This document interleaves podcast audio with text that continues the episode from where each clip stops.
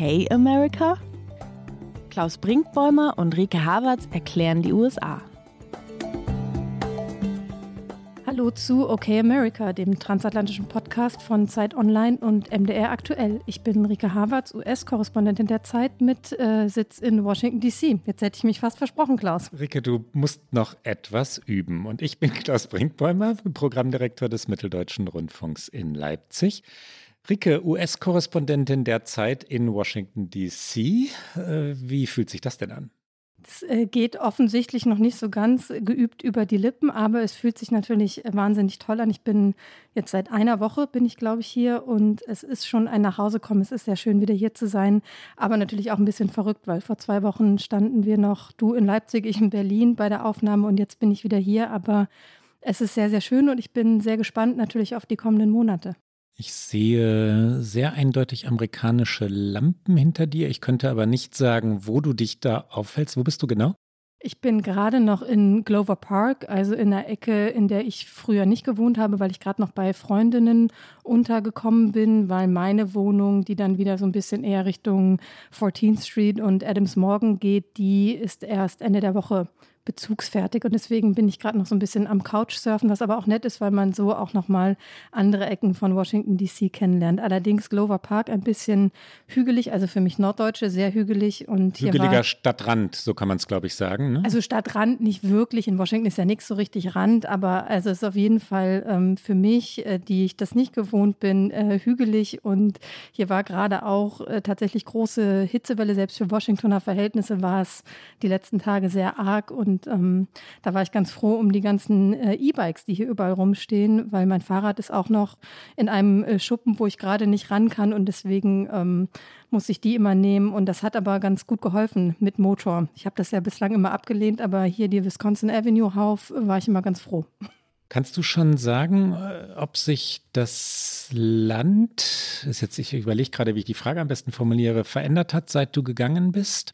Wie ist dein Amerika-Gefühl nach dieser ersten Woche? Wie äh, Zustand des Landes ist eine geradezu gemeine, weil, weil zu große Frage. Aber was sind die ersten Eindrücke? Ja, den, äh, die Frage zum Zustand des Landes, die beantworte ich in den kommenden Monaten, glaube ich, ausführlicher. Ich werde viel reisen, worauf ich mich freue. Aber der erste Eindruck ist äh, tatsächlich ein ambivalenter, weil mein privates Ankommen ist ganz wunderbar gewesen und ist eben sehr ein Heimkommen und hat was sehr familiäres, das habe ich gerade schon gesagt.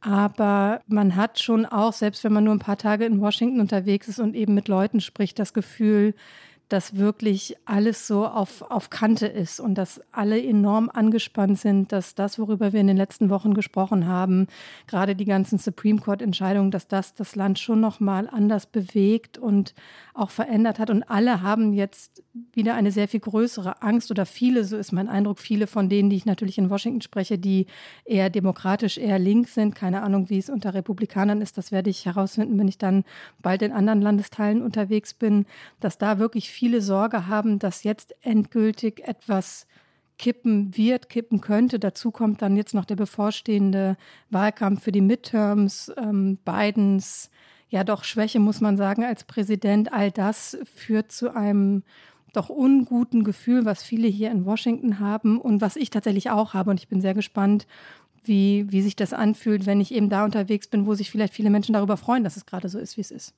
Wir haben heute zwei Schwerpunkte in unserer OK America Folge. Wir wollen zum einen über den alten Herrn Biden und die Frage reden, was kommt denn nach ihm oder gibt es vielleicht eine zweite Amtszeit oder jedenfalls den Versuch, eine zweite Amtszeit zu ergattern? Ähm, wie wir wollen darüber reden, wie die Demokraten weitermachen, wie sie auch mit der Situation umgehen, in die sie sich selber hineinmanövriert haben, nämlich einen schwachen Präsidenten aushalten zu müssen. Ich glaube, diese Diagnose darf man auch jetzt noch ohne Beleg wagen. Belege folgen später.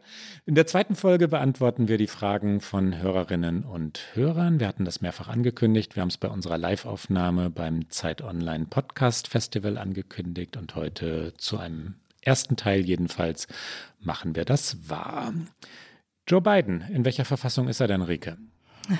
Ja, jetzt gerade hat er ja aktuell äh, noch äh, Corona. Das hat natürlich nicht geholfen, die Debatte, die wir in unserer vergangenen Folge schon angerissen haben, äh, zu beenden. Wir haben in der vergangenen Folge darüber gesprochen, weil eine Umfrage der New York Times erschienen war, wonach sich eine Mehrheit der Amerikanerinnen und Amerikaner nicht eine zweite Amtszeit von Joe Biden wünscht. Und diese Debatte dreht sich weiter. Sie dreht sich natürlich weiter, weil er jetzt an Corona erkrankt ist. Er hat offensichtlich sehr milde Symptome. Er arbeitet auch weiter. Es gibt tägliche Tweets und Posts, ähm, glaube, gerade jüngst war eins, wo er mit, mit seinem Schäferhund im Weißen Haus auf einer Terrasse sitzt und darunter steht, I took a few calls. Also ich habe ein paar Anrufe gemacht. Also es wird sehr stark signalisiert vom Weißen Haus, dass, dass es ihm gut geht. Es gibt auch ein tägliches Update seines Arztes. Also ich glaube, man muss sich keine Sorgen machen um diese Corona-Erkrankung, aber sie ist natürlich ein weiterer Beleg dafür, dass einem Präsidenten, der in seinem Alter ist, er wird jetzt im November 80, jederzeit etwas zustoßen kann. Und da stellt sich natürlich notwendigerweise die Frage, wie würde es dann weitergehen? Es würde dann weitergehen mit Kamala Harris, über sie wollen wir gleich auch sprechen. Und das ist schon ein beherrschendes Thema hier. Was, was macht Biden und sollte Biden vielleicht eigentlich, obwohl er nichts ähm, andeuten lässt, dass er das tut, noch vor den Midterms sagen, okay, ich mache nur diese eine Amtszeit und danach übernimmt jemand anderes, um den Demokraten, das ist eine Theorie, Schub zu verleihen für diese Zwischenwahlen. Ich glaube nicht, dass er das tun wird. Ich glaube, dass ähm, diese Entscheidung allein bei ihm liegt und seinen sehr engen Beratern und ich glaube nicht, dass er die vor 20, 2023 treffen wird.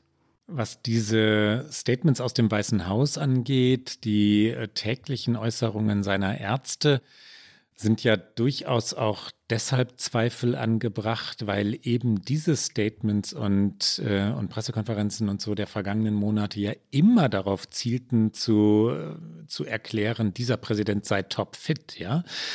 Sind die also objektiv? Sind, ist das die Wahrheit? Ist das das, was wirklich äh, im Weißen Haus gerade vor sich geht? Oder wird da eine Inszenierung und das Volk getragen, um eben die die Geschichte zu kontern, dass dieser Präsident nicht mehr ganz zurechnungsfähig sei, nicht mehr fit genug sei für dieses ja zweifellos äh, jedenfalls nicht einfache Amt.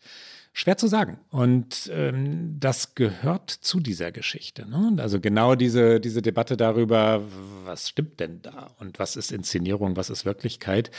Es ist klar, dass die Republikaner vom ersten Tag der, äh, der Regierungszeit Joe Bidens an die Erzählung und das Volk tragen wollten, der Mann sei nicht fit, der Mann sei, äh, sei nicht ganz, also physisch nicht, gedanklich nicht, äh, nicht ganz bei sich, jedenfalls nicht fit genug für die Rolle des Präsidenten. Und genauso klar ist, dass das Weiße Haus das kontert. Es sind also jetzt die Symptome wirklich ganz schwache Symptome oder ist das das, was erzählt wird, ganz egal wie der Zustand des Präsidenten ist, diese Frage stelle ich nur, ich will damit nicht mehr unterstellen als eben das Formulieren einer Frage, aber man weiß es halt nicht, ne?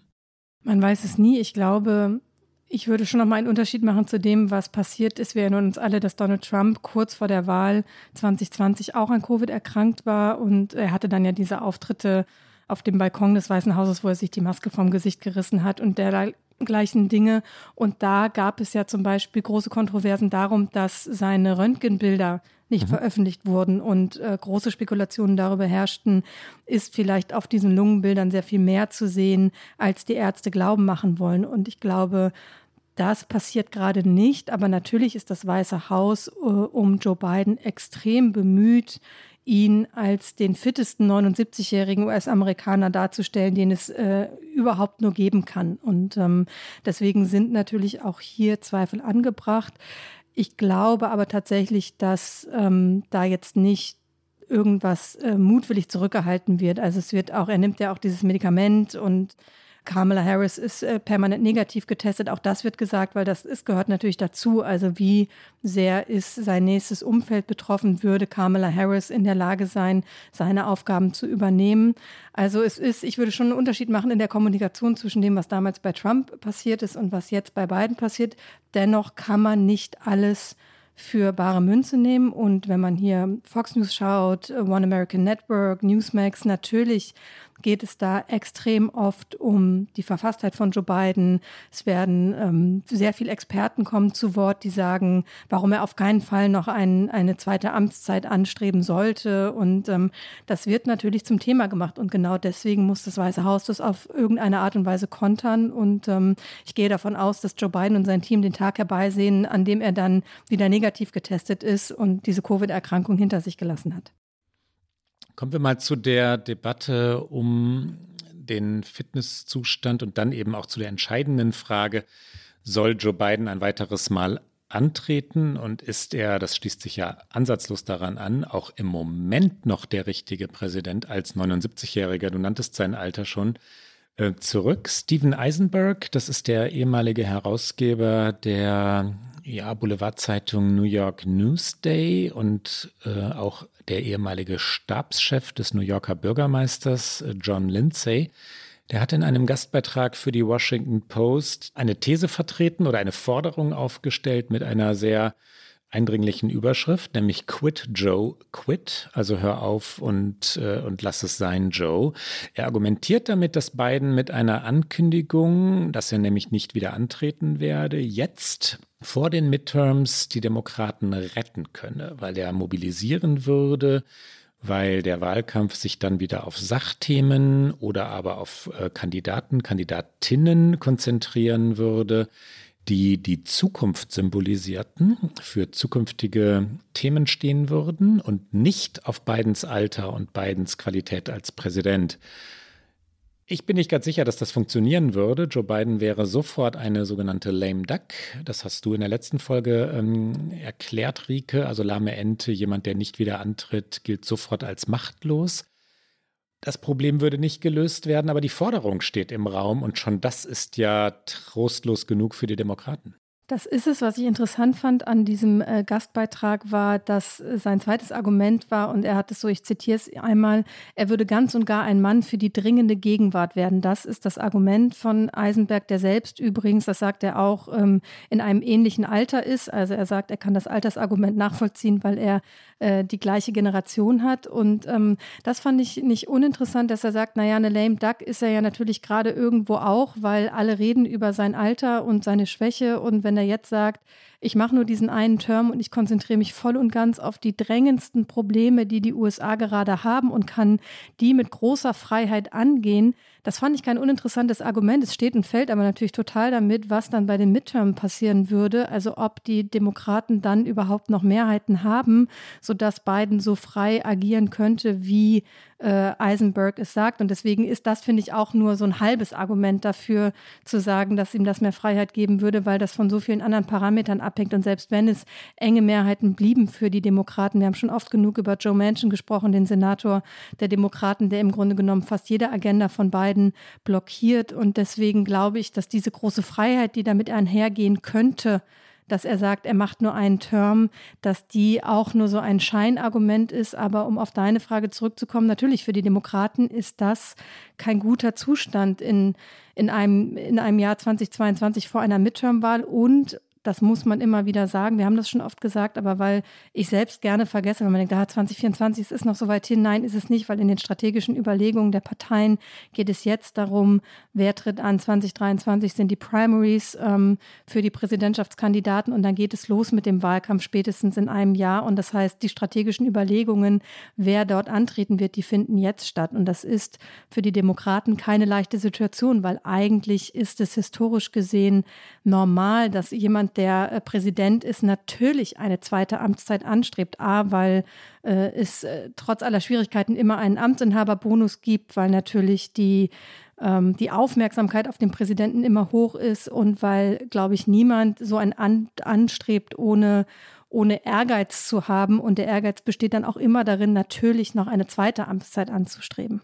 Der Wahlkampf ist auch leichter. Ne? Ein Präsident äh, redet immer als Präsident, auch im Wahlkampf, auch wenn er dann durchs Land tourt. Das war sehr deutlich spürbar bei Obama, als er zum zweiten Mal antrat, äh, dann gegen Mitt Romney. Er hatte erst, den ersten Wahlkampf gegen John McCain gewonnen.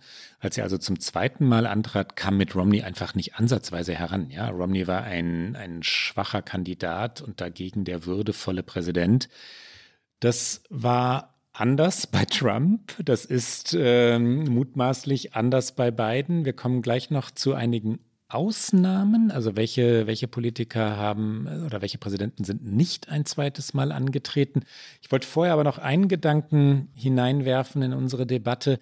Die Demokraten haben es ja wirklich vermasselt. Ne? Sie haben sich selber in diese Situation hineinmanövriert. Sie haben gewusst, wie alt Joe Biden ist. Sie wussten um die Schwächen, die Joe Biden hat, vor allem seine rhetorischen Schwächen, seine vielen, vielen Versprecher, seine Unkonzentriertheit und sie wussten, dass er nicht jünger werden würde und haben sich ja Gott in diese Situation hineinmanövriert. Äh, man kann, äh, man sollte nicht schadenfroh sein in einer solchen Situation. Schadenfreude ist selten konstruktiv, aber sie haben es echt selbst vermasselt. Es gibt natürlich Stimmen, die sagen, sie haben es nicht vermasselt, weil Biden eben Trump geschlagen hat. Das ist aber natürlich auch eine theoretische Debatte, weil wir einfach nicht wissen, ob ein anderer Kandidat, eine andere Kandidatin ihn 2020 nicht auch geschlagen hätte. Aber die, die Angst vor so einem Debakel wie mit Hillary Clinton 2016, ich glaube, die hat natürlich diese Primaries und die hat auch die strategischen Überlegungen der Demokraten extrem getrieben. Und das ist jetzt das Ergebnis. Und ähm, du hast es gerade schon angesprochen, oder wolltest du noch was ergänzen? Du sahst mich den Mund öffnen. Ja. Ich glaube, dass es, äh, dass es noch ein wenig trostloser war und kleingeistiger war. Ja, du hast recht damit. Natürlich hat er Trump geschlagen. Ne? Und natürlich war das am Ende das Kalkül. Aber Biden wurde nicht einmal, jedenfalls nicht wesentlich oder nicht vor allem äh, nominiert, um Trump zu schlagen, sondern er wurde nach vorne geschoben, um Bernie Sanders zu verhindern. Ne? Die Demokraten konnten sich ja damals, wenn du dich erinnerst, nicht einigen äh, auf einen Kandidaten der Mitte und am linken Parteiflügel war der von vielen in der Mitte gefürchtete Bernie Sanders auf und davon gezogen und schien wirklich eine Wahl, eine Vorwahl nach der anderen zu gewinnen und wurde immer populärer und größer und in der Partei Mitte fürchteten sie Sanders. Oh Gott, dieser, dieser Revolution Revolutionär, der so Dinge wie Krankenversicherung für alle forderte und, äh, und soziale Reformen forderte, ähm, den wollten sie verhindern. Und dann haben sich Leute wie Klobuchar oder Buttigieg zurückgezogen und Biden ermöglicht. Das war relativ kleingeistiges Machtkalkül. Und ja, dann ging es auf, das gestehe ich gern zu. Er hat gegen Trump gewonnen und ich glaube, alle anderen hätten gegen Trump auch gewonnen.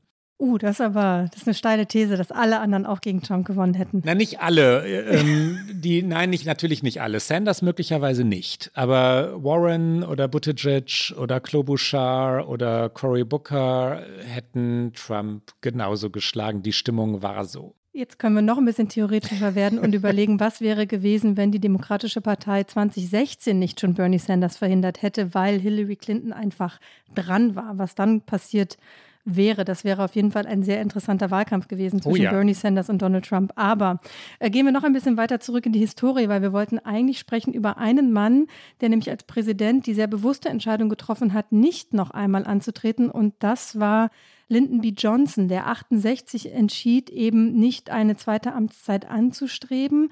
Das wird gerne in Zusammenhang gebracht mit der wachsenden Kritik am Vietnamkrieg, aber Historikerinnen und Historiker, die eben jetzt gerade in den USA genau diese Dinge schon anfangen zu erzählen, aufzuschreiben, weil alle sich dafür interessieren, die ähm, stellen auch immer wieder fest oder weisen darauf hin, dass es auch eine Gesundheitsentscheidung war. Nämlich Johnson hatte schon einen schweren Herzinfarkt hinter sich Jahre zuvor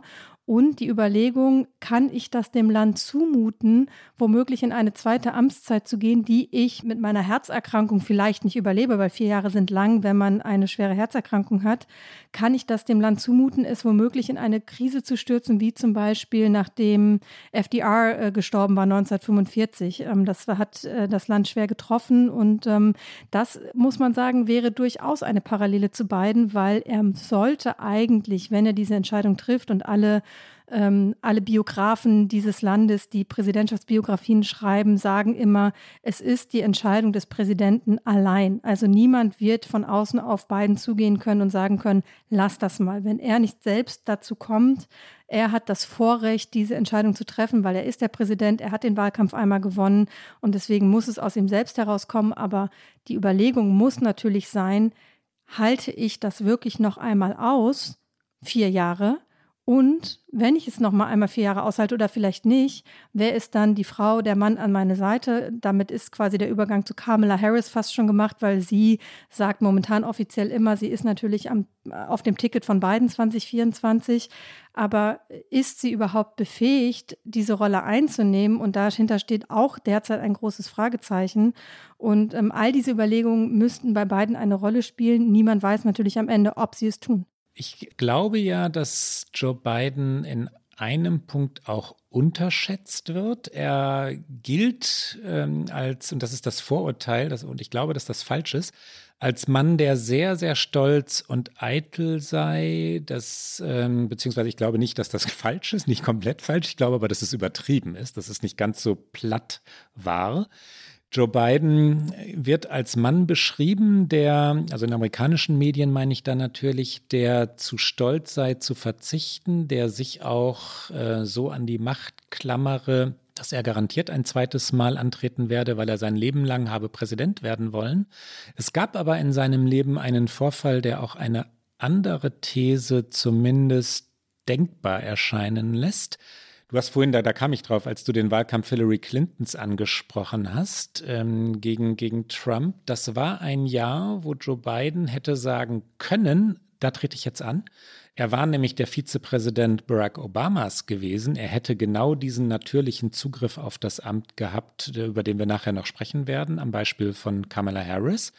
Weil sein Sohn Bo an Krebs gestorben war, verzichtete Joe Biden. Er fühlte sich nicht in der Lage, er fühlte sich äh, schlicht aufgrund der Trauer ja nicht befähigt zu kandidieren, in diesen Wahlkampf zu ziehen. Und das wäre das Jahr gewesen, in dem er mutmaßlich gewonnen hätte. Es wäre auch ein besseres Jahr gewesen, weil er schlicht vier Jahre jünger war und der kandidierte nicht. Unterstellen wir also mal, dass der Mann zu Einsichten fähig ist und äh, dass er sagen wird, nein, jetzt ist es gut.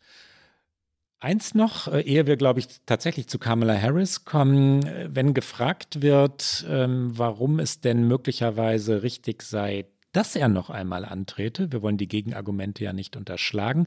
Da gab es einen Text im Atlantic und die Argumente, die dort genannt wurden, waren folgende. Biden hat gezeigt, dass er Trump schlagen kann. Das hatten wir schon, dieses Argument. Kein anderer Demokrat äh, kann von sich behaupten, Donald Trump geschlagen zu haben für die Verhältnisse, also für den Zustand des Landes, ähm, in dem er also dieses Land übernommen hat, macht er noch einen vergleichsweise guten Job. Und wenn die Inflation erst einmal zurückgehe und seine Gesundheit stabil bleibe, dann habe er durchaus Chancen, äh, die nächste Wahl zu gewinnen. Schlagende Argumente sind das nicht. Nee, sind es nicht. Das sind mehr so Durchhalteparolen, mhm. wobei natürlich, das finde ich schon äh, ein, ein valides Argument ist, dass der Zustand des Landes und die Situation, Covid, der Krieg in der Ukraine, also viele Dinge tatsächlich außerhalb äh, seines Einflussbereichs liegen und äh, die es jedem Präsidenten schwer machen würden. Aber das hat natürlich äh, mit dem Zustand jetzt zu tun und nicht unbedingt mit der Aussage darüber, was dann in zwei Jahren ist und was dann eben vor allen Dingen von 2024 bis 2028 wäre. Kommen wir zu Kamala Harris, weil sie ist die Frau, über die natürlich auch gerade in dieser Woche wieder viel gesprochen wurde, weil als die Nachricht über die Covid-Erkrankung publik wurde, da äh, blickt man sofort auf, was ist denn wenn, weil niemand weiß, auch wenn Biden vierfach geimpft ist, wenn er sofort das Medikament genommen hat. Man weiß halt einfach nicht, wie Verläufe bei Corona sind. Äh, das wissen wir alle aus unserem äh, näheren und entfernteren Kreis. Wir alle, glaube ich, kennen äh, Menschen, die dachten, ach na ja, und dann war es doch nicht so easy. Und deswegen wird natürlich sofort dahin geguckt, wer übernimmt, wenn Biden nicht mehr fähig ist, das Amt auszuführen.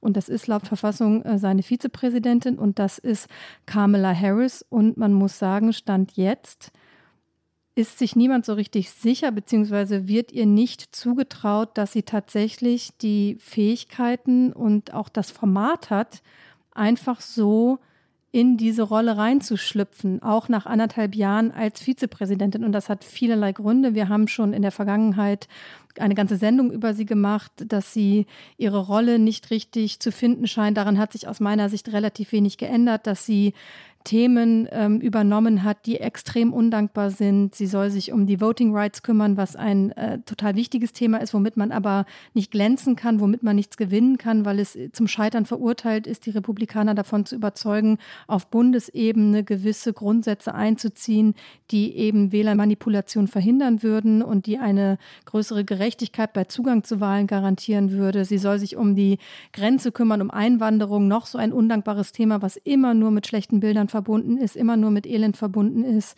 ähm, wo sie es auch nicht leicht hat. Also all das steht ihr im Weg, steht ihr immer noch im Weg. Und es gibt noch eine zweite Ebene, und da würde mich auch interessieren, wie du es siehst, dass Biden, und das ist die Erzählung, die in Washington vorherrscht, sie einfach auch nicht wirklich lässt. Also es gibt kein wirkliches gutes Vertrauensverhältnis zwischen den beiden. Sie haben das zwar am Anfang ihrer gemeinsamen Kandidatur dann ihres Tickets immer wieder betont und auch in den ersten Wochen, nachdem sie dann gewählt worden waren, sind sie oft zusammen aufgetreten, aber es scheint nicht so, wenn man diejenigen verfolgt, die wirklich auch ähm, Insights ins Weiße Haus haben, dass es wirklich so ist, dass man sich da vertraut, sondern dass von aus beiden Sicht Harris einfach das logische Ticket war, auf das er setzen musste. Sie war die Person, die ihn am besten ergänzt hat. Sie war in ihrer Diversity und als Frau das, das historische Ticket, mit dem er punkten konnte, dass es aber nicht wirklich so ist, dass da jemand möchte, dass einem der Vize auch befähigt wird, dann das Amt auszuführen. Ich glaube, es stimmt, Rike, die Nachrichten aus dem Weißen Haus, äh, was das angeht, also das Zusammenspiel von Joe Biden und Kamala Harris, sind keine guten. Äh, die beiden scheinen selten zusammen zu Mittag zu essen. Sie scheinen einander wirklich nicht allzu oft zu begegnen.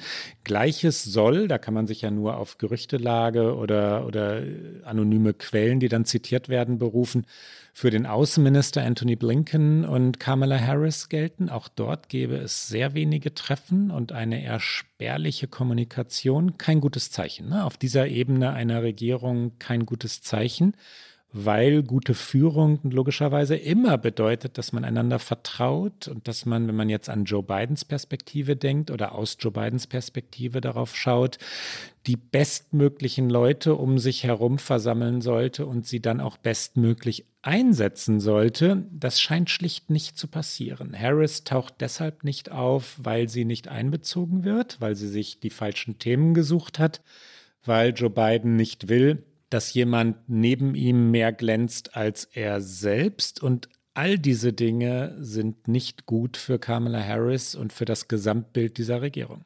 Was jetzt gerade passiert, ist ein interessanter Moment, weil sie hat sich jetzt ein weiteres Thema auf ihren Tisch gezogen. Ein Thema, was ich glaube, auf der einen Seite klug ist, weil es extrem emotionalisiert, auf der anderen Seite auch wieder so ein klassisches ich bringe unsere Leute zusammen und ich, ich, ich mobilisiere vor allen Dingen unsere Wählerschaft. Äh, und eigentlich bräuchte sie ein Thema, was auch über Grenzen hinausreicht, um zu punkten. Das Thema, über das wir reden, sind Frauenrechte. Also seit der Supreme Court-Entscheidung Roe v. Wade zu kippen, also das Recht von Frauen auf einen Schwangerschaftsabbruch.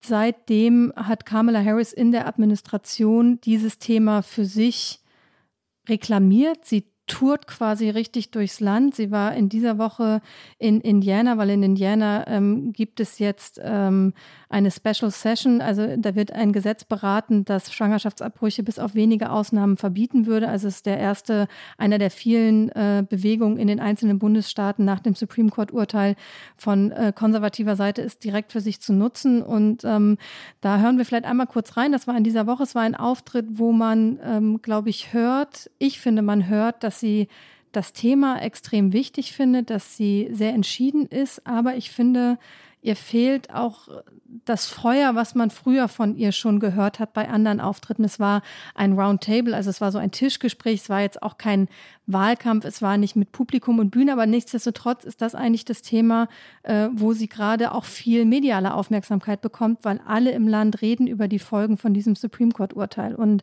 was sie sagt, ist inhaltlich natürlich stark. Sie sagt, äh, der Supreme Court hat Menschen und Frauen im Land ein verfassungsmäßiges Recht genommen, das als dieses anerkannt war und in einem Land, das auf den Prinzipien von Freiheit und Unabhängigkeit gegründet wurde, ist so etwas passiert. Und das ist der Kontext, in dem wir nun kämpfen hat eine Gesundheitskrise in diesem Land ausgelöst und ähm, da, da hört man die Worte kämpfen und Freiheit und Unabhängigkeit, viele Schlagworte, die extrem mobilisierend sind. Ähm, aber ihr Vortrag ist ich sag mal moderat. Wir hören einmal kurz rein. The United States Supreme Court in the Dobbs decision took a constitutional right that had been recognized from the people of America, the women of America. Let's contemplate what that means in and of itself. That in a land that was founded on the important principles of freedom and liberty, that such a thing would happen, and not without grave consequence. So that is the context in which we meet and fight. Moderat hast du es genannt, Rike. Und ja, moderat, aber das genügt nicht. Ne? Nicht, wenn man den Eindruck zerstreuen wollte, dass man nicht gut genug sei. Bei Harris gibt es ja noch diverse andere Kritikpunkte. Die haben sich auch fortgeschrieben aus ihrer Zeit als Wahlkämpferin, nämlich, dass sie keine wirklich gute Managerin sei. Es gab einige Kündigungen und zwar sehr schnell. Äh, leitende Angestellte, die Bürochefin, Kommunikationsmenschen, ähm, also Pressemitarbeiterinnen haben längst das Weiße Haus verlassen. Und das tut man normalerweise nicht ganz so schnell, wenn man endlich im Weißen Haus ist, ja. Und was für eine aufregende Stelle. Aber die sind schon wieder weg. Das soll mit Führungsstil und bisweilen fiel das Wort Kompetenz beziehungsweise negativ formuliert Inkompetenz äh, zu tun gehabt haben. Ich bin gespannt, ob zunächst Joe Biden sagen wird, ich will unbedingt noch einmal antreten. Dann müssen wir über Kamala Harris nicht reden. Dann wäre eher die Frage, ob Joe Biden noch einmal mit Kamala Harris antritt. Und ob, wenn Joe Biden sagen sollte, ich trete nicht wieder an, Kamala Harris automatisch sagen wird, ich aber, ich trete jetzt an. Weil ich bin gespannt deshalb, das wollte ich in Wahrheit sagen, weil dann die Frage zu klären ist, lassen die Demokraten sich das eigentlich diktieren? Ja, wenn die Vizepräsidentin sagt, ich trete an, ist das dann ein Automatismus, so wie es bei Joe Biden natürlich wäre? Ich glaube in Wahrheit nicht. Ich glaube, sie würden in eine Primary-Serie ähm, hineingehen, also Vorwahlen veranstalten und andere Kandidaturen oder Bewerbungen sind es ja dann ja zunächst einmal zulassen. Das würde ich auch glauben, dass es dann eher in eine Primary-Wahl geht und neben Kamala Harris, die, so wird es berichtet, sich in diesen Tagen auch mit äh, Unterstützerinnen trifft, äh, mit vor allen Dingen reichen Unterstützerinnen, die schon in der Vergangenheit ihre Wahlkämpfe in Kalifornien ähm, finanziell vor allen Dingen angeschoben haben. Offiziell gibt es natürlich dazu keine Statements, wenn man sich da zum Essen trifft. Ähm, man kann sich auch einfach nur zum Essen treffen, aber es wird natürlich darüber spekuliert, dass sie eben eine mögliche Kandidatur vorbereitet. Und es gibt natürlich auch einige andere bei den Demokraten, die die Lage schon sondieren. Und vielleicht schauen wir noch ganz kurz auf Sie, bevor wir dann zu den Hörerinnenfragen kommen, wer da noch so momentan in einem sehr frühen Rennen, das ja noch kein Rennen ist, aber wer im Hintergrund ähm, sich positioniert. Ein überraschender Kandidat, Schrägstrich Bewerber ähm, könnte Gavin Newsom sein, den wir bisher in diesem Podcast kaum haben auftreten lassen, Rike, obwohl er der Gouverneur von Kalifornien ist. Newsom hat eine sogenannte Recall-Election überstanden. Recall, das ist der Versuch, einer großen Bevölkerungsgruppe den amtierenden Gouverneur abzuberufen, also aus dem Amt zu schießen, obwohl die Amtszeit eigentlich noch läuft. Das hat er rauschend, triumphierend überstanden. Das war nicht ansatzweise knapp. Er muss oder will im November diesen Jahres wiedergewählt werden. Newsom hat sich über die ähm, Diskussion um Abtreibung, also zu den Rechten von Frauen, sehr in die nationale Debatte eingebracht. Er möchte Kalifornien auch zu einem, das heißt immer so sicheren Hafen in der amerikanischen Sprache, sicheren Hafen für all jene Frauen machen, die in den Bundesstaaten, in denen sie wohnen oder gemeldet sind, keine Abtreibungen durchführen lassen dürfen. Also Newsom lockt oder wirbt ähm, nach beziehungsweise für Kalifornien Und das hat ihn populär gemacht. Ich, ich bin gespannt, ob er wirklich ein Kandidat für das gesamte Land sein könnte oder ich wäre gespannt, wenn es soweit käme, weil normalerweise die Bewerber von den Küsten und Kalifornien gilt als extrem liberal, keine Chancen im Landesinnern haben. Und er ist tatsächlich auch, das hat diese Recall-Election gezeigt, nicht so wahnsinnig populär in Kalifornien. Also auch da stand er durchaus in der Kritik, was extrem interessant ist, finde ich, ein, ein interessanter Move äh, zu diesem Zeitpunkt. Er schaltet oder er hat zum Unabhängigkeitstag der USA, also Anfang Juli, eine Kampagnenanzeige geschaltet, aber eben nicht in Kalifornien, sondern in Florida. Und es ist im Grunde genommen ein Anti-Ron DeSantis-Werbespot. Also Ron DeSantis, der Gouverneur von Florida, der ja hart äh, rechts außen ist, der sich große Chancen ausrechnet, 2024 ein äh, aussichtsreicher Kandidat zu sein, sollte Donald Trump nicht nochmal antreten. Und äh, in diesem Spot, den wir gleich einmal hören, es sind nur 30 Sekunden, sagt er Dinge wie Freiheit ist in Florida unter Beschuss und ähm, weil eben Ron DeSantis all diese Dinge, Bücherverbote, ähm, restriktives Abtreibungsrecht, all diese Dinge forciert. Und am Ende sagt er, schließt euch unserem Kampf an oder kommt doch nach Kalifornien, wo wir noch an Freiheit glauben, an Meinungsfreiheit, an Wahlfreiheit, an, an, an, an das Freisein von Hass und an die Freiheit zu lieben. Also es ist ähm, sehr pathetisch zum Schluss, aber das ist natürlich äh, ein Indikator, dass dass er austesten will, wie er auch in anderen Märkten ähm, funktioniert. Und es ist ein klarer Angriff auf einen potenziellen Gegner 2024. Hier kommt einmal äh, Gavin Newsom in seinem Werbespot für Florida. It's Independence Day, so let's talk about what's going on in America. Freedom, it's under attack in your state. Your Republican leaders, they're banning books, making it harder to vote, restricting speech in classrooms, even criminalizing women and doctors. I urge all of you living in Florida to join the fight or join us in California, where we still believe in freedom freedom of speech, freedom to choose, freedom from hate, and the freedom to love. Don't let them take your freedom. Paid for by Newsom for California Governor 2022. Und dann, Rike, haben wir einige Favoriten und Favoritinnen, die unsere Hörerinnen und Hörer schon kennen, weil die schon bei der letzten Präsidentschaftswahl im weiteren Umfeld der möglichen künftigen Präsidentinnen und Präsidenten auftauchten. Amy Klobuchar, 62 Jahre alt, Senatorin aus Minnesota, ist eine, die auch jetzt schon wieder genannt wird, die auch immer vorbereitet ist. Klobuchar ist sehr professionell vernetzt und hat ein, ein starkes Umfeld im Sinne vieler ja, Menschen, die sie mit Spenden immer sofort ausstatten. Ne? Die ist immer wahlkampftauglich, will ich damit sagen. Sie ist schon 2020 angetreten, war damals durchaus chancenreich und äh, wusste dann aber auch, dass sie letztlich nicht gewinnen würde, weil die Stimmen in South Carolina, also die Stimmen des sogenannten schwarzen Amerika, ihr fehlten und dann hat sie zurückgezogen, um Joe Biden zu ermöglichen. Eine zweite, 50 Jahre alt, Gretchen Whitmer, die haben wir in anderer Rolle schon mehrfach beschrieben, da sie nämlich die Gouverneurin von Michigan ist und dort mehrfach scharf bedroht wurde. Das State House, also der Sitz der Gouverneurin in Lansing, Michigan, wurde besetzt, wurde gestürmt. Es waren Bilder, die man heute in der Rückschau als Vorboten des Sturms auf das Kapitol am 6. Januar 2021 bezeichnen könnte. Gretchen Whitmer, die als sehr liberal gilt, wurde und wird extrem angefeindet. Ähm, auch sie tritt zur Wiederwahl an. Wenn sie gewinnt oder gewänne, könnte sie gute Chancen auf eine Präsidentschaftskandidatur haben. Und dann vielleicht noch als letztes zwei alte Bekannte für alle, die diesen Podcast regelmäßig hören.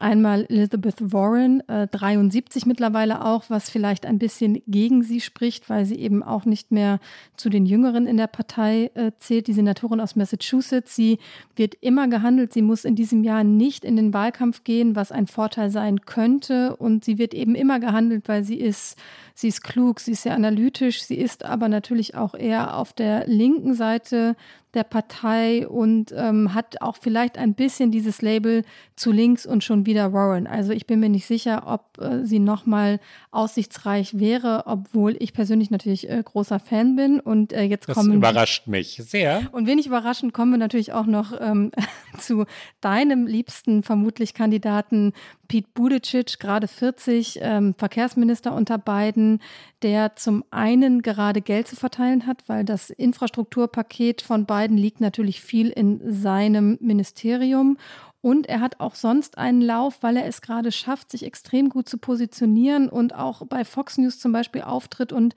sehr ruhig und gelassen die Argumente der Rechten aushebelt. Wir hören da mal in ein Beispiel rein, weil es so interessant ist, wie er sich da eben äh, darstellt und verkauft. Da ging es um die Debatte nach dieser Supreme Court-Entscheidung von Roe v. Wade, hatte Brett Kavanaugh, einer der Supreme Court-Richter, ähm, mit Demonstranten zu kämpfen. Also er musste sich da mit herumärgern, dass die in seiner Nachbarschaft waren, dass die teilweise auch da waren, wo er essen gegangen ist. Und ähm, Buttigieg wird darauf auf Fox News angesprochen und ist super ruhig und super smart und sagt, klar, jeder Politiker sollte frei von Gewalt, von Einschüchterung und Belästigung sein, aber nie frei davon, kritisiert zu werden. Denn friedlicher Protest, das sei in Ordnung und diese Demonstranten seien eben wütend, weil ihnen ein Recht genommen wurde, unter anderem von einem Richter, der stets betont hat, er würde geltendes Recht nicht antasten. Das war eine der Fragen, die Kavanaugh gestellt wurden im Bestätigungshearing vor dem Senat. Und da hat er immer gesagt, nein, nein, das würde er nicht tun. Und ähm, dann vergleicht Budicic halt die friedlichen Demonstranten vor einem Wohnhaus mit dem gewalttätigen Protest am 6. Januar und sagt, naja, ähm, das ist doch Common Sense, äh, was da wie zu bewerten ist. Also er dreht es im Grunde genommen um. Und als der Moderator dann nochmal reingeht und sagt, ja, aber was würden Sie denn sagen, wenn Sie und Ihr Mann beim Essen äh, von Demonstranten gestört würden? Und dann sagt er, wenn Leute friedlich protestieren äh, auf öffentlichem Grund, dann ist das, na klar, völlig in Ordnung. Und er bleibt die ganze Zeit so wohl temperiert, äh, was für Fox News, wo ja immer ein hohes Erregungspotenzial herrscht, es außergewöhnlich ist. Und da wird gerade sehr viel drüber gesprochen, wie smart Budicic das macht. Wir hören hier einmal kurz rein. Look, when uh, public officials go into public life, we, we should expect two things. One, uh, you should always be free from violence, harassment, and intimidation. And two, you're never going to be free from criticism or peaceful protest, people exercising their First Amendment rights. Okay. And that's what happened in this case. Remember, the justice never even came into contact with these protesters, uh, reportedly didn't see or hear them and these protesters are upset because a right, an important right, that the majority of Americans support was taken away. Understood. Not only the right to choose, by the way, but, but this justice was part of the process of stripping away the right to privacy. As long as I've been alive, settled but, case law in the United States has been that the Constitution protected a right to privacy, and that has now been thrown out the window by justices, including Justice Kavanaugh, who, as I recall, swore up and down in front of God and everyone, including the United States Congress, that they were going to leave settled case law alone. So yes, people are upset. They're going to exercise their First okay. Amendment rights. And as long as that's peaceful, that's protected. Compare that, for example, to the reality that as a country, right now, we're reckoning with the fact that a mob summoned by the former president All right, well, let me follow up, Mr. Secretary. the United States Capitol for the purpose of overthrowing the election and very nearly succeeded in preventing the peaceful transfer of power. But I think common sense can tell the difference. But as a high-profile public figure, sir, are you comfortable with protesters protesting when you and your husband go to dinner at a restaurant? Protesting peacefully outside in a public space? Sure. Look, I can't even tell you the number of spaces, venues, and scenarios where I've been protested. And, and the bottom line is this. Any public figure should always, always be free from violence, intimidation, and harassment, but should never be free from criticism or people exercising their First Amendment rights. Und ich bin ja gar nicht so sehr Fan, Rike, wie, das würde ich schon zu behaupten wagen, durchaus analytischer Beobachter. Und ich glaube nicht, dass Buttigieg der Kandidat werden wird und dann entsprechend glaube ich auch nicht, dass er der Präsident werden wird, weil Amerika sich normalerweise nicht traut, äh, so, so große, auch bahnbrechende Entscheidungen zu treffen, die wirklich vieles umstülpen würden. Ja? Der ist zu intelligent, der ist auch zu gut als Redner. Amerika ist im Moment plumper und aggressiver, schroffer. Ich glaube nicht, dass der feinsinnige Redner Buttigieg, du, du hast gerade ein wirklich hervorragendes Beispiel ausgewählt, eine realistische Chance in diesem Geschrei haben wird. Und ich glaube, da geht es dann um den Mut der Gesellschaft. Nicht, dass die USA schon so weit sind. Gerade in dem jetzigen Klima nach der Abtreibungsdebatte meine ich das. Alles, es kann alles nur eine Prognose sein, einen homosexuellen, offen homosexuellen, mit einem Mann verheirateten Politiker so ins Rennen zu schicken, dass es am Ende dann zur Präsidentschaft reicht. Ich glaube nicht. Ähm, es wäre mutmaßlich nicht die schlechteste Lösung, eben weil er wirklich gut ist, im Sinne von kompetent.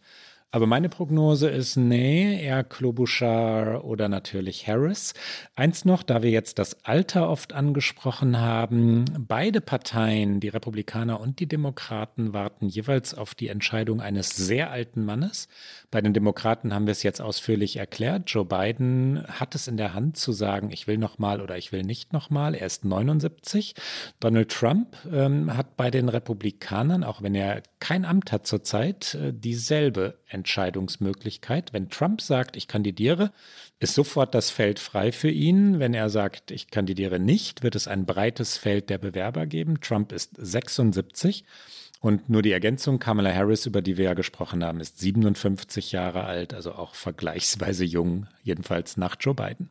Ein letztes Wort noch zu Pete Buttigieg, weil ähm, du gerade gesagt hast, er ist so gut, er ist rhetorisch gut. Ich stimme dir in einem zu. Ich habe ihn ja in Berlin getroffen und auch mit ihm gesprochen. Ich glaube, er hat vielleicht noch ein weiteres Problem.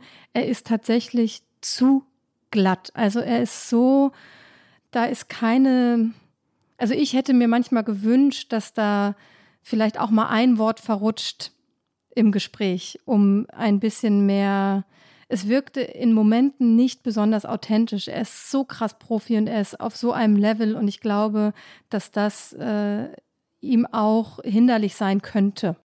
Ja, ich bin mir nicht sicher, dass das jetzt auf seine gesamte Biografie bezogen stimmt. Den einzelnen Auftritt, den du meinst, oder eine Interviewsituation, Fernsehszenen, also Interviews oder so Talkshows, betreffend ganz gewiss ja. Da kann man ihn zu glatt finden. Aber der, der Mann war Soldat, er war in Irak oder Afghanistan? Afghanistan, glaube ich. Ne? Er war jedenfalls. Ja, für Irak ist er zu jung. Äh, er war jedenfalls im Kampfeinsatz.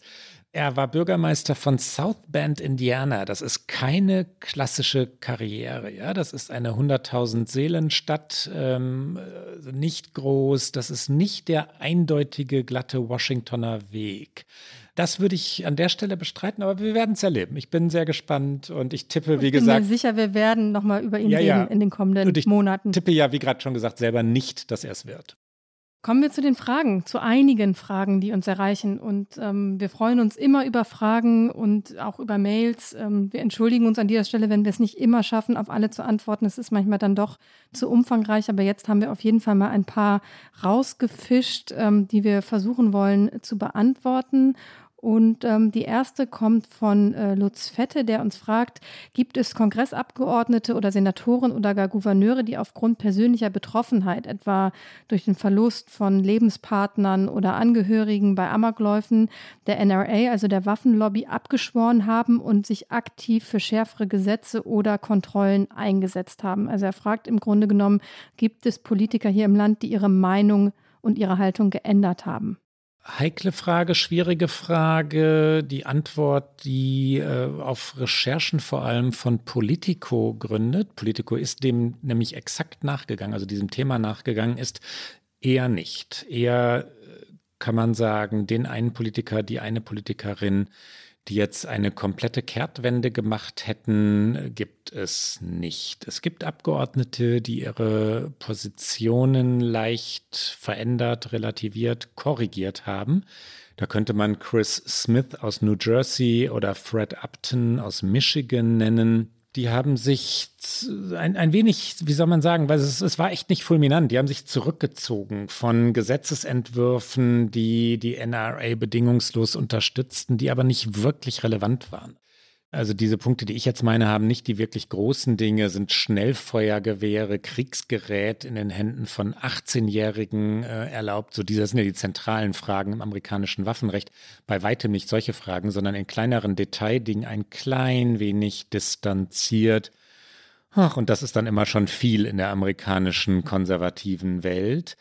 Die republikanischen Abgeordneten Adam Kinzinger aus Illinois oder Vern Buchanan aus Florida haben plötzlich, das kam einigermaßen überraschend, äh, damit angefangen, die sogenannten Background-Checks zu unterstützen. Background-Checks sind Kontrollen, also wer kauft da eine Waffe.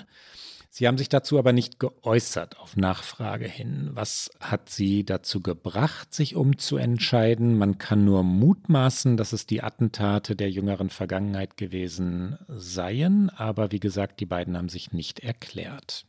Background-Checks sind das, wo noch am ehesten Kompromisse zu sehen sind, aber die Recherchen zeigen leider eigentlich eher das Gegenteil, dass nämlich mit Waffen weiterhin Wahlkampf gemacht wird. Es gibt hunderte Kampagnen von Kandidatinnen, die auf dieses Thema setzen ähm, ein Beispiel, da wird erst der Lippenstift und dann die kleine kompakte 38er aus der Handtasche gezogen und dann gibt es Sätze von Kandidatinnen, die sagen, I believe in Jesus, Guns and Babies, also ich glaube an ähm, Jesus, Waffen und Babys.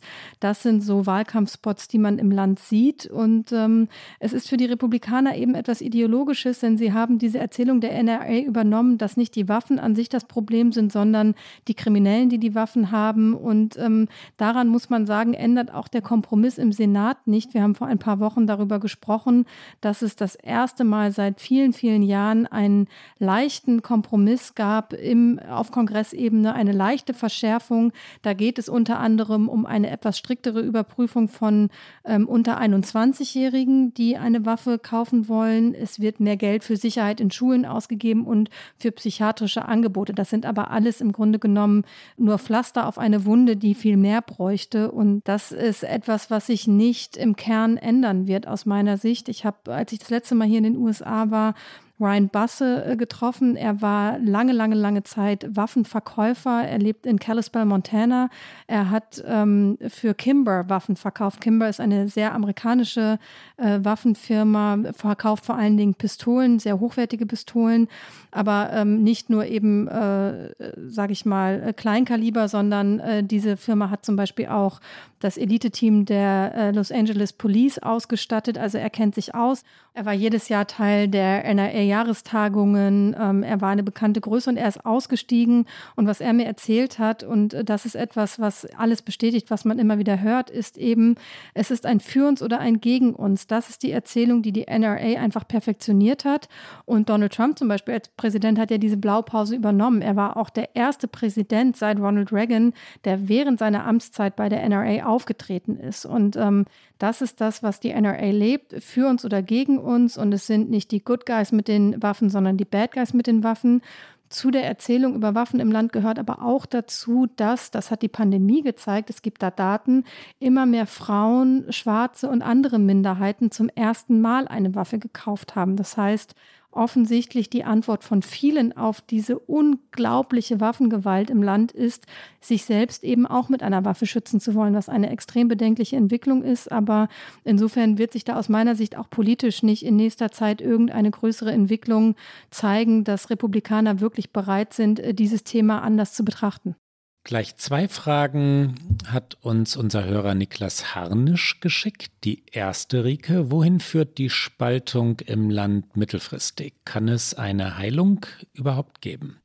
Eine große Frage, die ich versuche kurz zu beantworten. Ich glaube nicht, dass, dass es Heilung derzeit geben kann. Das ist ein Wort, was ja auch ähm, Biden gerne zu Beginn seiner Amtszeit genutzt hat. Ähm, die USA sind weit davon entfernt. Ähm, ich glaube, dass ähm, es kluge Politik und ein, eine gute Präsidentschaft schaffen kann, das, was Biden tatsächlich auch versucht hat und wo er, glaube ich, Opfer ist der Umstände in Teilen auch, die wir gerade schon genannt haben, ein, eine gewisse Gerechtigkeit zu erreichen. Ich glaube, das ist der große Punkt in diesem Land. Es braucht eine größere soziale Gerechtigkeit. Mehr Menschen in diesem Land müssen in der Lage sein, mit dem Geld, was sie verdienen, äh, ein Leben führen zu können. Ich glaube, wenn, wenn das passiert dann lindert sich auch ein bisschen die Wut auf der einen Seite. Ich glaube, auf, auf rechter Seite sehe ich wenig, was zu einer Linderung beitragen kann, weil die Erzählung der Republikaner ist eben eines, wir gegen die. Also alles ist ein Identitätskampf und ähm,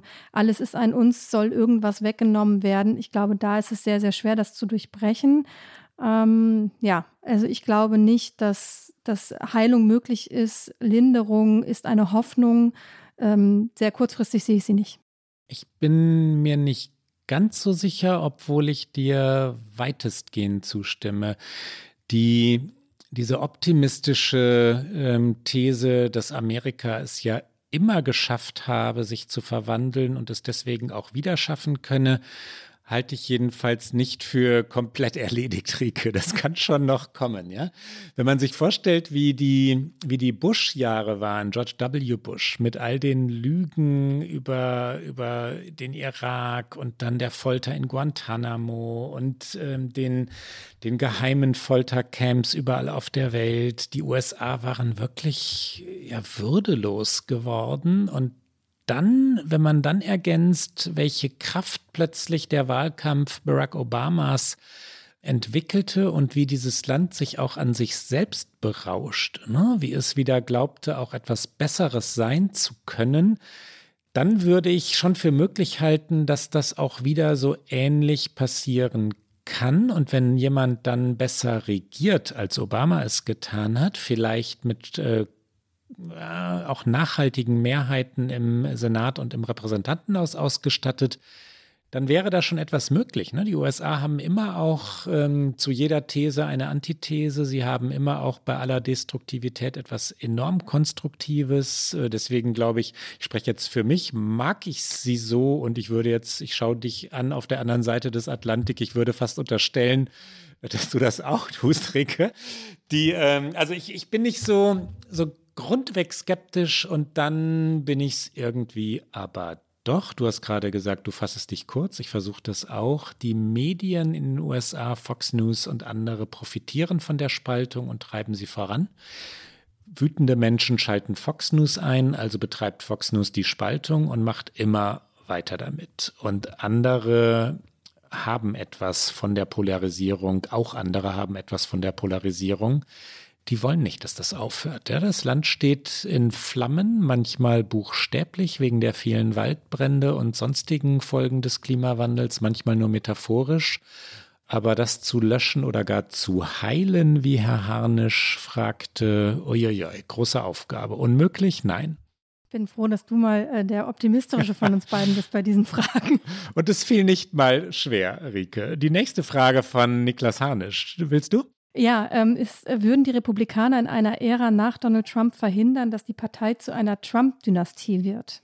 Nee, nicht, wenn sie denken würden, fühlen würden, in Umfragen erfahren würden, dass sie mit Don Jr. oder Eric, wahrscheinlich Don Jr., oder Ivanka, also der Tochter Donald Trumps, die besten Chancen hätten. Dann würden sie weitermachen damit, so wie sie nach dem alten Bush dann ja auch George W. Bush ins Weiße Haus gebracht haben und dann auch Jeb Bush, wenn er denn die Vorwahlen überstanden hätte, als dritten Mann aus der Bush-Dynastie gewählt hätten. Die Republikaner sind durchaus opportunistisch unterwegs. Wenn man es positiv formulieren wollte, könnte man sagen pragmatisch. Wenn man es noch positiver formulieren wollte, geschlossen unterwegs. Wer immer ihnen die besten Chancen gibt, den wählen die. Eine kurze Ergänzung noch, ich stimme dir in allem zu. Ich glaube, dass es am Ende gar nicht unbedingt äh, eine Trump-Dynastie, also es muss nicht der Name Trump sein, wenn sich andere Politiker hervortun, die mit genau der Strategie von Trump erfolgreich sein könnten, vielleicht nicht den Nachnamen Trump tragen, aber ansonsten genau das Playbook äh, bedienen, dann würden die Republikaner auch das fortsetzen. Also Ron DeSantis in dieser Sendung schon angesprochen und es gibt andere, die natürlich versuchen, diesen Weg einzuschlagen und ähm, auch das halte ich dann für denkbar. Dann ist es eine Trump-artige Dynastie. Wobei, du hast, da hast du vollkommen recht, Rike, wobei aber auch der Name Trump natürlich ein wesentlicher Teil äh, des Erfolgs oder vermeintlichen Erfolgs der Figur Trump ausmacht oder ist. Äh, der Trump heißt Trumpf und wie das klingt, dieses Wort. Ne? Das, äh, und das liest sich gut auf amerikanischen Pickup-Trucks. Und diese, ja, diese harte Männlichkeit, die da inszeniert wird, ähm, hat schon auch mit dem Sound dieses Namens zu tun. Darauf wollte ich nur hinaus. Das ist oberflächlich, aber die USA sind bisweilen oberflächlich. Die nächste Frage kommt von Elisabeth Blieklen. Die fragt uns, wie geht es zusammen, dass einerseits moralisiert wird, zum Beispiel beim äh, Thema Schwangerschaftsabbruch, aber ein Präsident wie Trump eben Zulauf findet, der alle Regeln, die es gibt, bricht, was Anstand, Moral und Wahrheit angeht. Welchen Kompass für recht geleitetes Handeln gibt es denn noch? Ich zuerst, na genau das ist amerikanische Polarisierung. Das, was ich tue oder das, was Menschen aus meinem Stamm, aus unserer Seite der Gesellschaft tun, auf unserer Seite der Gesellschaft tun, ist, ist gerechtfertigt, egal ob es legal oder illegal ist, egal ob es moralisch gerechtfertigt ist, beziehungsweise es ist deshalb moralisch gerechtfertigt, weil wir es tun und weil es den Sieg der anderen, der Gegner, der Feinde, derer also, die das Land zerstören wollen, verhindert. Ich habe natürlich karikiert oder zugespitzt oder paraphrasiert oder zitiert. In Wahrheit ist das, nee, keine Karikatur. So funktioniert amerikanische Polarisierung. Was ich sagen will in einem Satz, alles, was Trump tut und alles, was andere tun, die richtig offensichtlich das Gesetz brechen, wird im eigenen Lager dadurch gerechtfertigt, dass es etwas Schlimmeres verhindere, nämlich den Wahlsieg der Demokraten. Ich glaube, ich muss da gar nicht viel ergänzen. Ähm, ich glaube, es hat einfach auch viel mit Macht zu tun und äh, dieser Wille zur Macht, dem wird halt alles untergeordnet. Und dann muss man sich ja Argumenten der anderen Seite auch nicht mehr stellen. Und dann ist es auch in diesem Kontext keine Diskrepanz mehr zwischen äh, wir moralisieren, aber gleichzeitig sind wir selbst nicht moralisch, weil aus der eigenen Perspektive ist es ja nicht so. Eine Frage von Yannick Heinze. Kann die konservative Revolution am Supreme Court in den kommenden 10, 20 Jahren aufgehalten werden? Ricke? Eine sehr kurze Antwort darauf wäre nein. Ähm, ich führe das aber noch ganz kurz aus. Also äh, wenn wir über 10, 20 Jahre reden oder 10, dann glaube ich es wirklich nicht, weil ähm, ich sehe nicht irgendeine Bewegung, die tatsächlich dazu führen würde, dass sich etwas an dem System ändert. Und ich glaube, das müsste passieren. Das System des Supreme Court müsste geändert werden. Es gibt Umfragen ganz aktuell, die zeigen, dass eine Mehrheit der Amerikanerinnen und Amerikaner mittlerweile dafür ist, die Amtszeit der Richterinnen zu begrenzen. Ähm, nur wird sich das so schnell nicht umsetzen lassen. Die äh, Umfrage zeigt nämlich auch, dass der Anteil der Demokraten in dieser Frage deutlich höher ist als der der Republikaner, die das befürworten, weil, da sind wir wieder beim Thema Macht. Die Republikaner haben ja gerade alles, was sie wollen. Sie haben eine extrem komfortable Mehrheit im Supreme Court. Der Supreme Court ist die Institution des Landes, wo mittlerweile alle gewichtigen Fragen der Politik landen, weil sich die Politik nicht mehr einigen kann auf Kompromisse. Ich sehe nicht, wie im Senat der Filibuster abgeschafft werden kann, sodass die Demokraten mit einfacher Mehrheit befähigt werden, wirklich etwas zu verändern. Ich persönlich bin auch Gegnerin der Theorie oder der Forderung, die unter anderem zum Beispiel auch ähm, linke Politikerinnen haben, den Supreme Court aufzustocken, also die äh, Richterposten zu erhöhen von neun auf äh, meinetwegen elf elf, um da dann wieder ein, ein Gleichgewicht herzustellen, weil das ist ja, das kann ja endlos werden. Und ähm, ich halte am sinnvollsten tatsächlich eine Begrenzung äh, der Amtszeit, ähm, weil das eben immer noch die Präsidenten befähigen würde, Richterinnen und Richter zu benennen. Aber wenn die Amtszeit auf meinetwegen 10, 15 Jahre begrenzt wäre, 15 meinetwegen, reicht es weit über eine Amtszeit oder auch zwei der Präsidenten hinaus, aber nicht ins Endlose und würde für eine natürliche äh, Durchmischung am Gericht sorgen. Aber wie gesagt, ich sehe nicht, dass das in den nächsten zehn Jahren realistisch ist. Kein Widerspruch. Die Schlussfrage für heute, und wie gesagt, wir setzen diese Frage-Antwort-Runde demnächst fort. Die USA sind so ein großartiges Land. Wie kann das sein, dass da jetzt alles so schief läuft? Wo sind die positiven Perspektiven? fragt Bernhard Müller-Seib. Ricke. Die eine Million Dollar Frage, Klaus. Ich gebe sie direkt an dich zurück, weil ich gerade länglich über den Supreme Court gesprochen habe. Zunächst äh, würde ich nicht sagen, dass alles so schief läuft, äh, zu einem differenzierten Bild und dann auch ja auch einem realistischen Bild der USA gehört, dass die kulturelle Kraft bei, bei Entwicklung äh, von oder bei, bei Ideen, Fil Filme, Bücher, Musik betreffend genauso groß ist und nach wie vor groß ist wie die Kraft der Wissenschaft, wie die Kraft der, der technologischen Entwicklung. Ich meine, wer dominiert die Welt technologisch? Welche Geräte nutzen wir? Ja, welche, welche Suchmaschinen, welche Amazons dieser Welt nutzen wir, die Frage stimmt aber natürlich trotzdem und die Beobachtung stimmt trotzdem, weil sie sich äh, mutmaßlich selbstverständlich auf die politischen USA bezieht. Und die Antwort auf die Frage, wie das sein kann, ist relativ einfach. Wenn zu viele Dinge einmal schieflaufen, ist es nahezu unmöglich, die Gesamtentwicklung noch zu korrigieren. Ich zähle jetzt nur einige auf, damit es nicht uferlos und endlos wird dass die USA es zugelassen haben, dass Verunglimpfung und Denunziation, glatte Lüge presserechtlich geschützt sind, nicht sanktioniert werden dürfen, jedenfalls dann nicht, wenn sie über soziale Medien verbreitet werden, ist fatal für diese Gesellschaft, weil es die Spaltung vorantreibt. Eine Zwei-Parteien-Gesellschaft, wie die, die die USA erschaffen haben, fördert Polarisierung. Eine Partei links, die andere rechts. Ähm, das ist Spaltung fördernd, wenn es dieses, was ist das, Partizip, wenn es dieses Partizip denn gibt.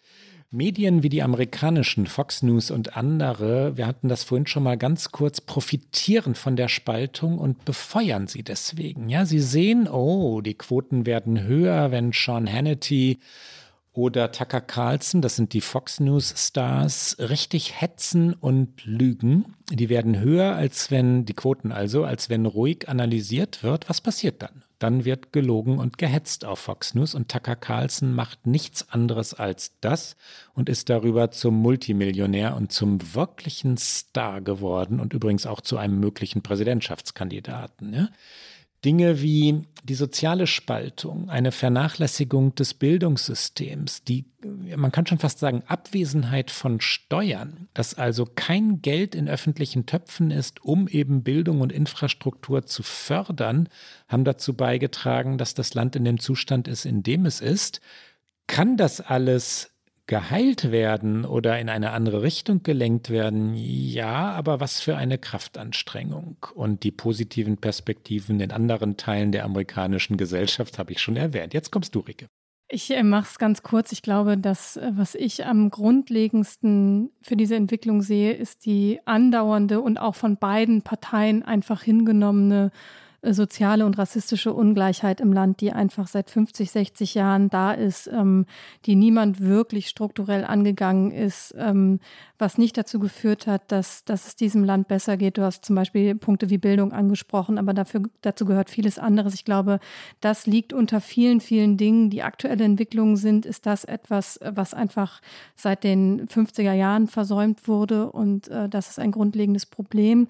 Die positiven Perspektiven ähm, ist, glaube ich, das, was du gerade eben schon sehr amerikanisch optimistisch formuliert hast und woran ich natürlich auch glauben möchte, dass dieses Land immer gezeigt hat, dass es die Kraft hat, äh, zu, zu Erneuerung, dass es auch die Kraft hat, ähm, Dinge, von denen man dachte, schlimmer kann es doch nicht kommen, in etwas anderes umzukehren und äh, wir schon unglaubliche Wellenbewegungen gesehen haben, allein wenn man die Präsidenten, die aufeinander folgen, betrachten. Und ähm, 2020 hat im Grunde genommen gezeigt, wie viel Mobilisierungskraft auch in diesem Land steckt, in vielen Bereichen der Gesellschaft und ähm, das kann natürlich auch wieder zu einer anderen Bewegung führen als die, die, die wir gerade sehen. Und das, Rike, war es fast. Bis natürlich auf das Get Out. Und ähm, hier kommt es schon.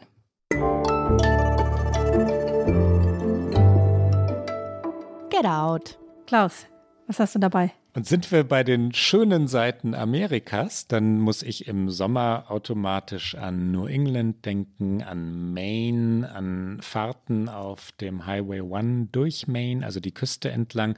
Und dann automatisch an Lobster Roll, Rike. Lobster Roll wie soll man sagen, das, der, der Snack, ist das ein Snack? Es ist eigentlich eine Delikatesse. Ja, das ist schon ein Gourmet-Snack. Ja, Gourmet, der, der Gourmet-Snack der Ostküste.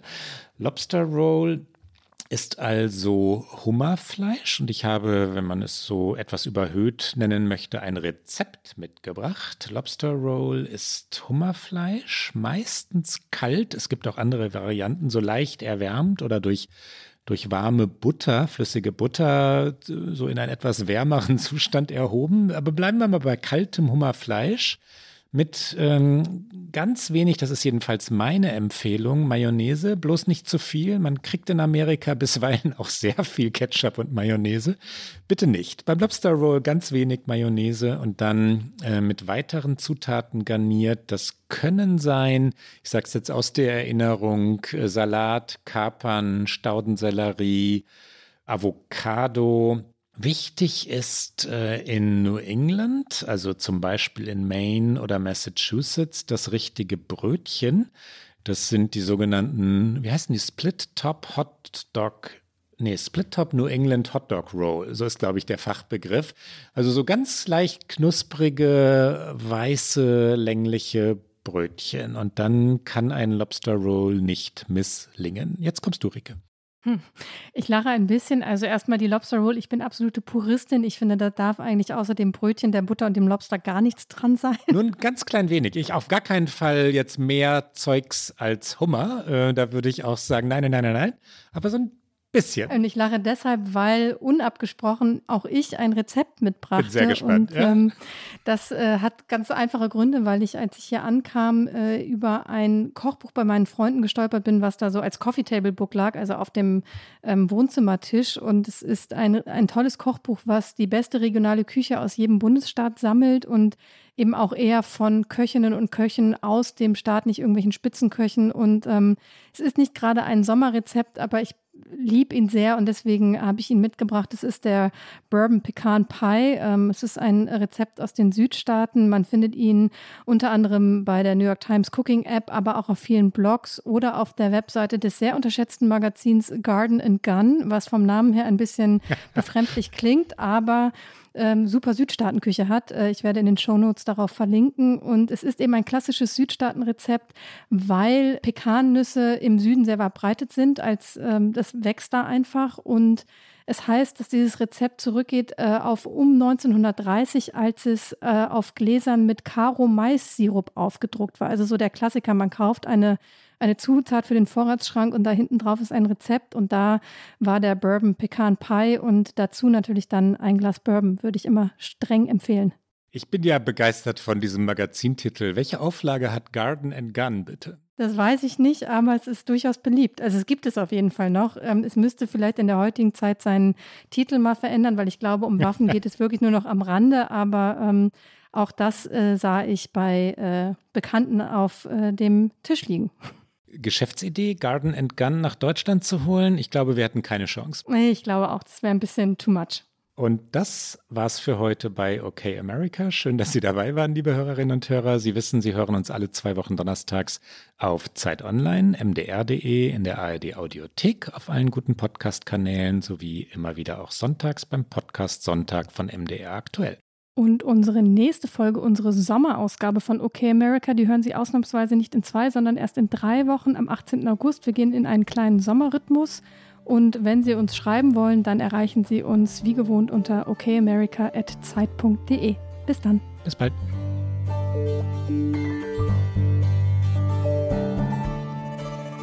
Okay America ist ein Podcast von Zeit Online und MDR aktuell. Produziert von Pool Artists.